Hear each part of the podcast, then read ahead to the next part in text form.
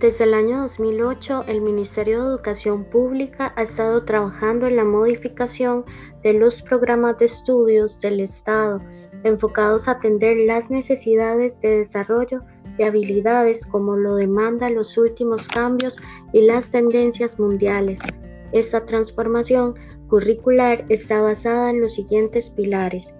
El primero es la educación centrada en la persona estudiante y su proceso de aprendizaje. Esta se refiere a una educación cuyo fin sea formar ciudadanos que a futuro logren integrarse a la sociedad y puedan aprovechar las oportunidades que ésta les brindará.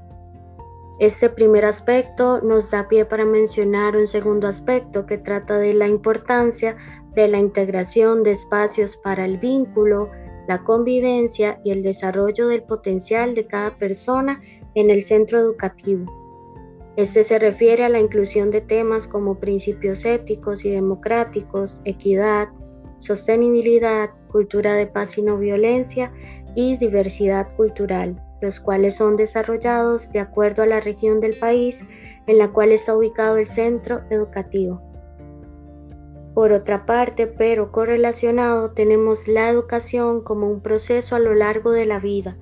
Esta promueve la formación de valores, actitudes y habilidades de autoconocimiento en los estudiantes para que puedan en un futuro no solo tomar provecho de las oportunidades, como fue mencionado anteriormente, sino tomar decisiones asertivas dentro de la sociedad y de esta manera tener como resultado una formación integral de estudiantes respetuosos de las leyes y comprometidos con la sociedad.